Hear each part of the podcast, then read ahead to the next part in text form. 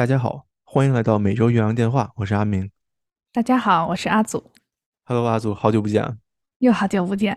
嗯，最近我看了一下咱们的这个账号哈，我发现一个特别可怕的事情，咱们今年其实一共就上传了三个音频。怎么会是这样呢？阿明？这主要赖我嘛，但我觉得后面咱们可以加紧工作，多上传几个音频。那我们就开始今天的正题吧。现在已经是十二月了，也就是说，所谓这个 holiday season 圣诞假期已经快到了。阿明，你一般会有什么节目安排呢？我觉得这个圣诞假期其实最重要的圣诞标志吧，那肯定是每家每户的圣诞树，对不对？对对对，我们同事都在说呢，就是他们最近都在把圣诞树搬回家，然后街上你也会看到一些车，它这个车顶上也横着躺着一个圣诞树。嗯，对，圣诞树我见过的哈，一般其实有两种。作为材质来说哈，第一种呢，我觉得是比较便宜，而且呢也比较方便的，它其实是就是塑料的圣诞树。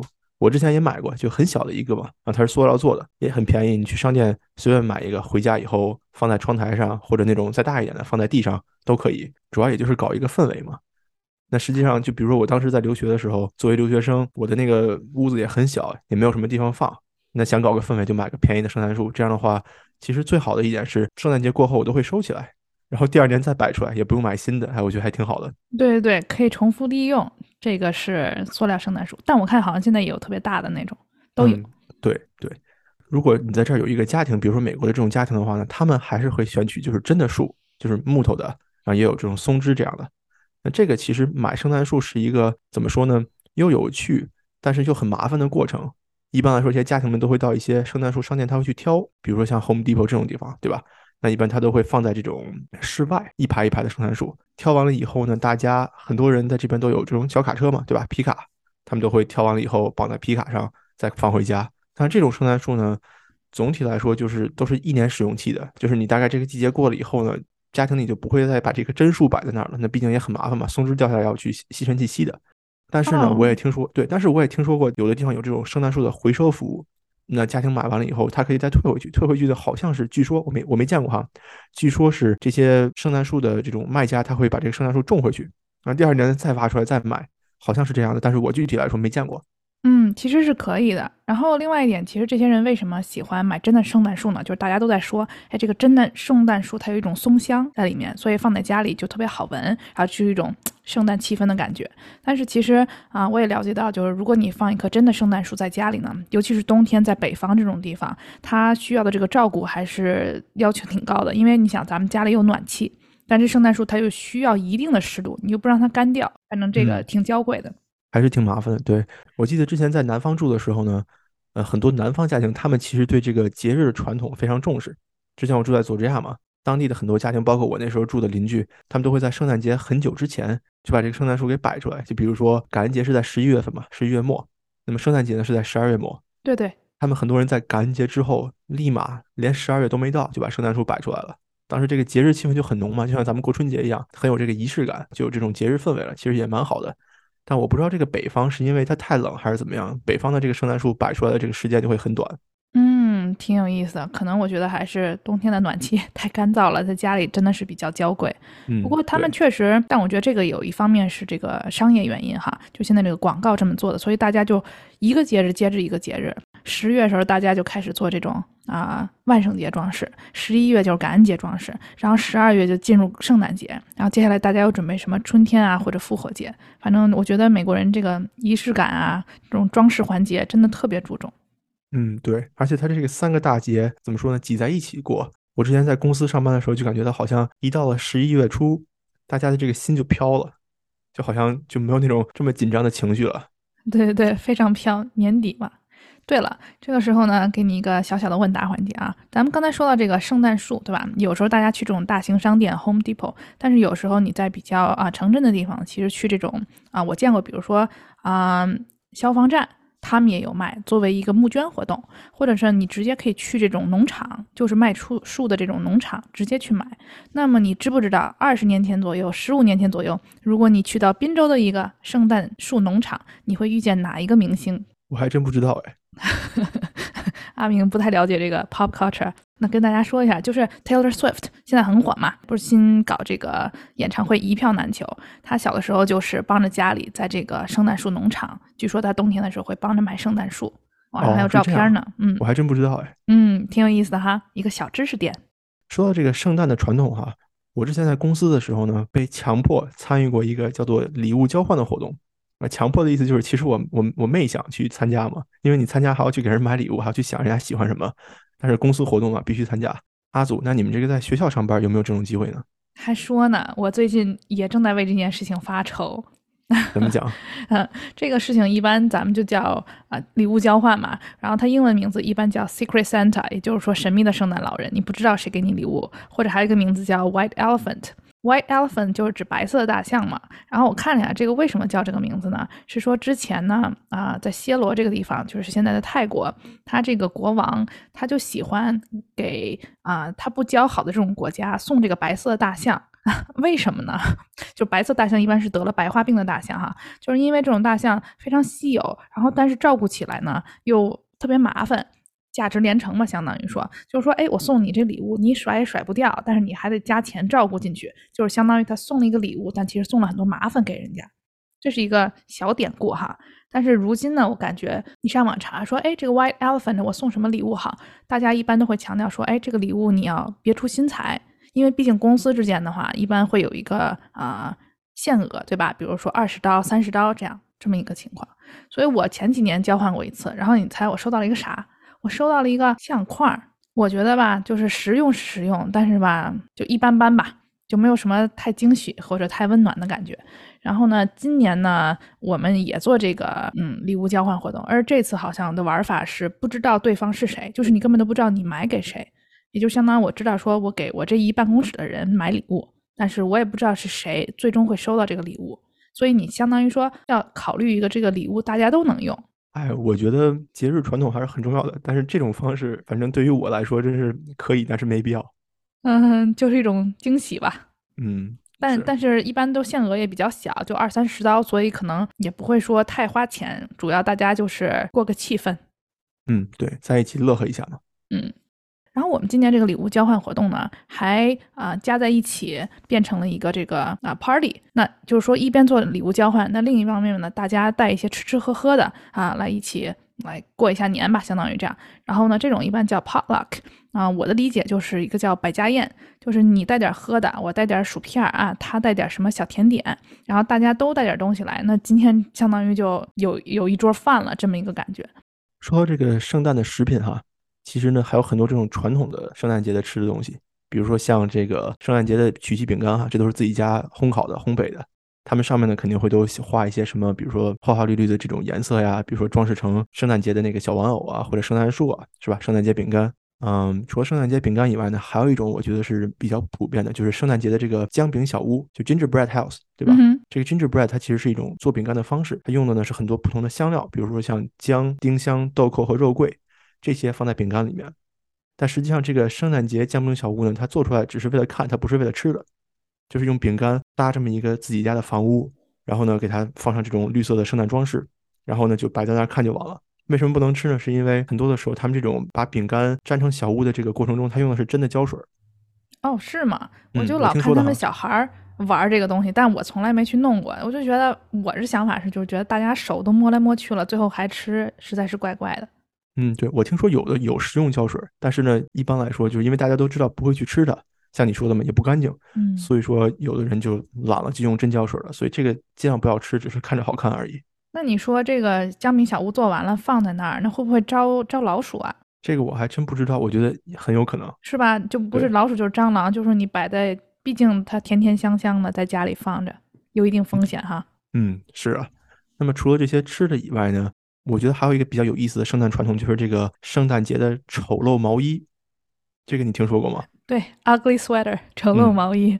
我们昨天呃有个活动，就是他们啊学生办一个相当于啊演唱会吧，有一些节目表演啊，诗歌朗诵，自己弹一些乐器，然后就相当于有一个 dress code。dress code 怎么说？嗯，叫做着装要求吧。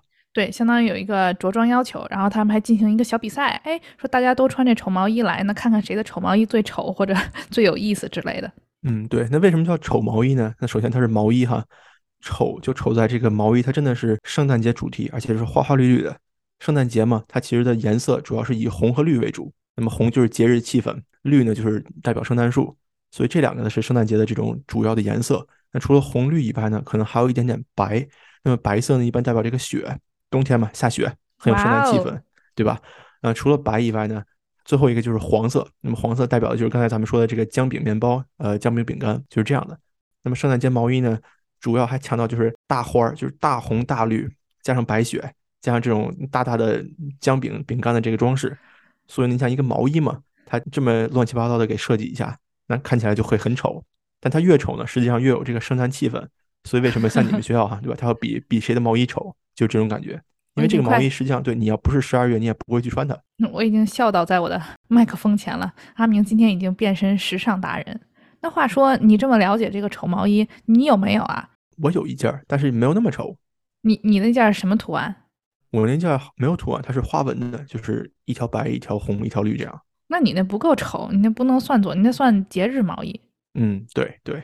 我我是一件都没有，但是我最近嗯跟别人聊天，我学到一个小 tips，就是说这种丑毛衣呢，其实你去哪儿买呢？你可能更多去那种二手商店，去那种地方淘一淘，因为呢这种毛衣你可能一年就穿个一两次，对吧？像阿明说的，在这个年末的时候，然后呢，其实商店里也比较少卖，我感觉，对吧？所以可能要去这种啊特别的地方淘一淘，然后价钱也比较便宜，这样放在那里一年穿一两次也就足够了。嗯，对，阿祖，你去买个最丑的，中和一下你的美貌，中和一下我的美貌，谢谢大家，谢谢大家。嗯，我再说一个我觉得比较有意思的圣诞节这种习俗哈，很多家庭甚至原来我在租房的地方，那个租房中介他会搞一个什么项目呢？就是大家一起观看一部圣诞节电影，我觉得这个还是挺有意思的。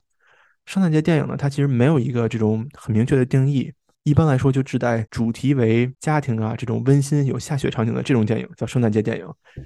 给大家举一个国内朋友耳熟能详的例子吧，就是《小鬼当家》这个电影呢。我小时候看的时候就很喜欢，甚至我不知道它是一个圣诞节电影，我就觉得很有意思。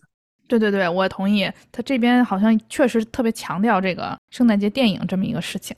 那我也给大家推荐一部吧，就是这一部电影叫《Elf》。E L F，然后呢，他讲的就是一个成年的精灵，他从天上掉下来，相当于啊，他本身是过来帮助送礼物的，但他到了纽约就发生了一系列很好笑的事情。这个我们也会把啊我们提到的这些电影啊给大家放在我们的微信平台上，大家可以去啊关注一下。那阿明，你说咱们说了这么多，比如在家里玩的活动是吧？那么如果说咱们出门的话，有哪些好玩的东西呢？出门的话呢，我看过的一个比较有意思呢，就是。很多这种当地的社区，那些主要是那些就是房子比较大或者比较有钱的家庭哈，他们都会把自己的这个房子装扮的花花绿绿的，特别漂亮。比如说，你看一家别墅，它可能每一个别墅的这种边边角角，它都会放上彩灯，然后甚至有有些地方还会，比如说他在家门外面放个圣诞树，这个圣诞树上呢还一圈一圈一圈挂上灯。如果是我的话，如果是我家的话，我就觉得很麻烦。但如果只是你，比如说开车经过人家这种富人区的话，嗯，你会发现说，哇，原来这么好看。我觉得作为一个游客过客，看一看还是挺开心的。嗯，我最喜欢的呢，还有一个就是他们那种充气的，就比如什么充气的圣诞老人啊，充气的小鹿，还有一些人他们喜欢在院子里放那种装饰，比如说，哎，我这是北极，他放把他自己家的灯柱子变成一个北极，或者还有一些比如说驯鹿啊经过这种感觉，反正确实是有点费电啊，说实话。我也不知道他们具体是怎么操作的，但就像你说的，我觉得挺麻烦的。但是如果家里有小朋友，或者说你整个这个社区氛围都是这样的，还是挺有意思的。我觉得这些邻居其实你无形中也在较量哈。嗯，对，美国人民的创造力好多都放在这个过节上了。但是我这边有一个房子，我每次经过，我跟你说，真的是惊讶到爆。为什么呢？就比如说他万圣节的时候，他门口放了至少我觉得有四五十个东西。就满满当当、亮亮堂堂都是那样。然后前一阵儿我经过，它它空了一阵儿哈，可能在这个 两个档期之间进行更换。现在圣诞节到了，哇塞，二三十个各种各样不同的东西。其实我听说一个说法哈，就是你看美国的小孩呢，很多这种比较传统的过节的这种父母，他们都会跟自己的孩子说说圣诞老人给你带的礼物，那实际上是父母自己买的，对吧？我现在还听到，比如说网上有些人讨论哈，就说。我们需不需要给这个孩子说谎，说圣诞老人真的存在，对吧？还是说我们就告诉他说这是爸妈给买的？但是我听到过一个比较让我觉得认同的这么一个说法呢，就是这个说圣诞老人嘛，编造这么一个这种相相当于是白色的谎言嘛，他实际上不是为了说家长怎么开心，主要是为了这个孩子，对吧？小孩的想象力是非常丰富的，那么让他们开心一下，用这种方式还是挺好的。所以我觉得，像阿祖你说嘛，很多的时候这些装饰啊，还有这些灯光，费了这么大劲呢，一个是父母可能也是那种比较活跃的、比较开心的父母，但是呢，他们做这些更多的是为了自己的孩子，我觉得。对对对，我是认同的。我觉得还是小孩嘛，尤其小的时候，他有一个比较好的回忆，还是非常美好的。而且说到底呢，其实这个圣诞节毕竟是一个宗教节日，对吧？那对于小朋友来说，你凭什么可以收到礼物？就是因为你表现好不好。就是英文里喜欢说这个 nice or naughty，对吧？你是好还是淘气？那就是说，呃，也给小孩一个期待啊，我今年表现很好，或者说我这个成绩拿得很好啊，我这个参加了一个新的体育项目等等。那么，因为这些事情，所以我得到这么一个奖励式的礼物。我觉得这个也是，嗯，挺重要的一个概念哈，一个鼓励式的。那说到宗教呢，嗯，另外一点就是人们也喜欢出门，其实去教堂。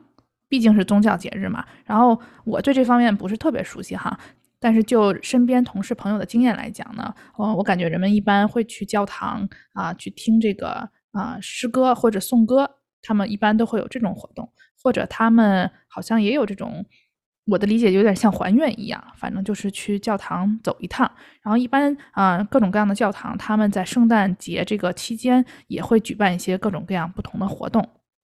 嗯，对，那个教堂的活动在圣诞节的时候，我甚至还去过。但我去了以后就感觉，嗯，我去的是个韩国教堂嘛，很多都是那种有歌舞啊，有颂诗啊，有唱歌啊，我就在下面坐着看嘛。说实话，有一点点无聊。那可能对他们来说是一个比较有意义的活动吧。嗯，那我也分享一个我的个人经验哈，我是去听过那种唱歌的那种呢，他还会给每一个来的人发那个歌词儿，就相当于你可以跟着一起唱，反正还挺有氛围的。第二种呢是，就是我在学校还有这么一个活动，因为嗯，很多其实这种英文里的名字，它都是来自于圣经的。那比如说在教堂有活动的时候呢，啊，其中有一项就是他邀请有这些圣经出处名字的人们上台，哎，朗诵一段圣经里这个片段。我觉得这还挺有教育意义的哈，至少对于我们这种啊，对对圣经不是那么那么熟悉的人来说，哦，原来是这样哦，这个 Isaiah 在这个故事里是这么讲的。嗯，确实，英文里面很多名字都是来自于圣经，这个没错。嗯，这个有机会我们再展开讲。那么其实除了这些宗教活动呢，如果说啊大家跟这个宗教没有什么关系，出门也是可以享受到这个圣诞气氛的哈。我觉得比较常见，现在到处都有的一个就是这种啊 Christmas Village，相当于这种圣诞市场、圣诞集市啊。如果追根溯源的话，其实是德国式的，就是德国那边开始盛行的。不过现在比如说在美国各地，其实大城市或者说小镇上都会有。它是啊，一般呢都在这种城镇中心的广场，周围有圈小房子，然后一般这个大家会建起这种小木屋，哎，每一个每一个小屋都是一个不同的摊儿，然后啊，一般有什么东西呢？我总结下来，我觉得比较特别的哈，是那个咱们从吃吃喝喝说起吧。如果说咱们德国式的，一个肯定逃不了这种德国烤肠啊、啤酒什么的。但其实，在圣诞节的时候呢，因为天气一般都比较冷，他们喜欢做这个叫 mood wine。mood wine 其实就叫圣诞香料热红酒，也就是说，它一般是热的或者是温热的啊，给你盛上。然后一般是红酒呢，里面加了橙子片啊、啊肉桂，还有八角，嗯，这些东西，还有丁香。对，就是这个每家做的不一样。那你会一般看到一个大桶或者大锅，这个热红酒，然后呢，你一般到摊儿前，哎，你给他几刀啊，他给你盛一杯两杯的。我对这个红酒不太懂啊，但是听你这么说，我觉得还挺有意思的。红酒配烤肠，嗯，不错。下次下次你去要尝一尝。当然了，就是说红酒那是有酒精，然后如果是小朋友或者说不喝酒的人呢，他还有这种 apple cider，就这种苹果汁，然后一般也是加了香料，然后啊热饮，相当于是这样。这个还挺有意思的。另外一些比较常见的呢，我觉得现在就比较商业化了哈。就是按理说呢，这些啊集市是卖一些手工品。那比如说有这种圣诞树的挂饰，其实这个就是跟刚才之前咱们之前讲的圣诞树联系在一起哈。就是他们喜欢在圣诞树上挂很多，比如说名字的首字母啦。或者一些啊，我喜欢足球，挂个小足球在上面。反正我感觉这种啊，不管是外面的圣诞集市，还是商场里，大家都喜欢卖这些东西。然后还有一些其他比较常见的，就是一些什么手工香皂啦、手工蜡烛啦，或者一些首饰。冬天的时候，街上还会卖这种帽子、手套，你懂的。这个就是有点趁火打劫了啊，我觉得。除此之外呢，啊，你看有吃的了，有喝的了，有玩的了哈。那还有一些啊，可能有一些节目表演或者其他娱乐项目。有的地方呢，他会做一些把这种圣诞歌曲安排在这个圣诞集市旁边，对吧？可能圣诞集市持续二十天，然后呢，可能每周哎某个时间段，他会有一些不同的表演，这个对小朋友也是比较友好的。啊，我感觉当然说在不同国家和城市，它有一定的这种演化。那比如说哈，在纽约的话，它这个 Bryant Park 这个地方是一个比较大型的圣诞集市。它到冬天的时候呢，会把中间这个草坪广场整个变成一个冰场。那也就是说有这么一个滑冰项目在中间，哎，这么不就整个就感觉完善了起来。纽约的这个圣诞节其实我也去过，确实像你所说的嘛，它很它很商业化，但是呢，作为纽约这么大一个城市，搞成一种。全市庆祝一个节日也挺不容易的嘛，氛围还是很好的。有机会的话，我们的听众朋友也可以去这种啊圣诞集市转一转。嗯，哎，那阿明，咱们圣说这么多关于圣诞节的活动，那你说圣诞节一般不都放假吗？大家都怎么出去玩啊，或者怎么安排啊？我身边的人呢，反正圣诞节肯定都会去个什么地方，不会说在家自己就留守了。圣诞节出行嘛，最重要的还是要注意安全。那么在注意安全的前提之下呢，大家也可以注意一下这个出行效率。毕竟确实是全美很多很多人都会同时出行。我查了一个数据哈，在去年的美国，嗯，在十二月二十三号到一月二号之间，也就是从圣诞节到这个新年的时候，全美大概是有一亿零九百万的人在这个期间出行。那这是一个非常庞大的数据哈，对吧？美国一共就可能四五亿人口，大概有四分之一的人都选择了出行。那在这个期间，也就是圣诞到这个新年之间呢？呃，最差、最差、最不好出行的日子呢，是十二月的二十二号和二十三号。为什么？因为二十四号是圣诞前夜，二十五号是圣诞节当天。那如果大家想回家聚的话，一般来说是吧？提前两天回家，可能所有人都会觉得这是一个不错的时间。但实际上大家都这么想，那这个路就会非常堵。除了二十二号和二十三号呢，圣诞节的这个十二月份的二十六号和二十七号也是不太好出行的日子。为什么呢？因为一般圣诞节二十五号结束以后呢，二十六号和二十七号大家可能都会返程回公司上班或者回家，对吧？那这个时间也是一个不好出行的日子。如果大家想出去庆祝圣诞的话呢，尽量要避免这个二十二、二十三还有二十六、二十七号。这样的话，可能大家路上开车会方便一点。那据网上的一些资料说，哈，最好的出行日子大概是在十八、十九、二十这三天。为什么呢？可能这三天就是比较早，可能民众们没有都要出去。我觉得这个还是要注意的。除了这些天以外呢，二十四和二十五号也是可以出去开车的，因为二四二五可能该回家的人都回家了，要庆祝圣诞节前夜或者圣诞节当天嘛。所以你选择在这个时候出行，可以避免很多的这个堵车。那说完了这些日期哈，咱们再说说这个区域。美国这个不仅限于圣诞节哈，其实每一个主要的节假日，比如说感恩节啊，甚至这个万圣节这种时间。美国的这些主要的城市都是大家如果能避免的话，尽量要避免开车经过的地方。给大家举几个例子哈，美国城市里面最差的交通状况呢，出现在于纽约、华盛顿特区、西雅图、底特律、亚特兰大、休斯顿、洛杉矶、波士顿和旧金山，在这些地方。嗯，那听上去就是都是大城市，而且感觉都是那种交通枢纽，就是在飞机飞机这方面哈，都是交通枢纽。哎，大家能避免就避免，避免不了也没有什么办法了，凑个热闹吧，就相当于春运。现在我有这么一个理解，就是在美国这边，圣诞节还有感恩节。今年我是经历了一下感恩节，我觉得就是跟春运一个味儿。没错，不管是这个路上呀，还是机场都很堵车，而且美国很多人他选择开车出行嘛，所以其实这个路况会更不好。嗯，那在这儿呢，也是提醒大家哈，节日出行的时候呢，不管你想去哪儿，最重要的呢就是注意安全。是的，是的，而且。我个人会觉得尽量避免这种人多聚众的场所，嗯，虽然热闹，但咱们还是安全为上哈。好了，今天说了这么多，也希望我们的听众朋友们有一个美好的圣诞节假期啊，有一个完整的这个年底工作收尾。欢迎大家在微信平台、喜马拉雅、Apple Podcast 还有 Spotify 找到我们，也欢迎大家在留言区域和我们分享今年的圣诞假期你都参与了哪些有意思的事情。我们非常期待和大家的互动哦。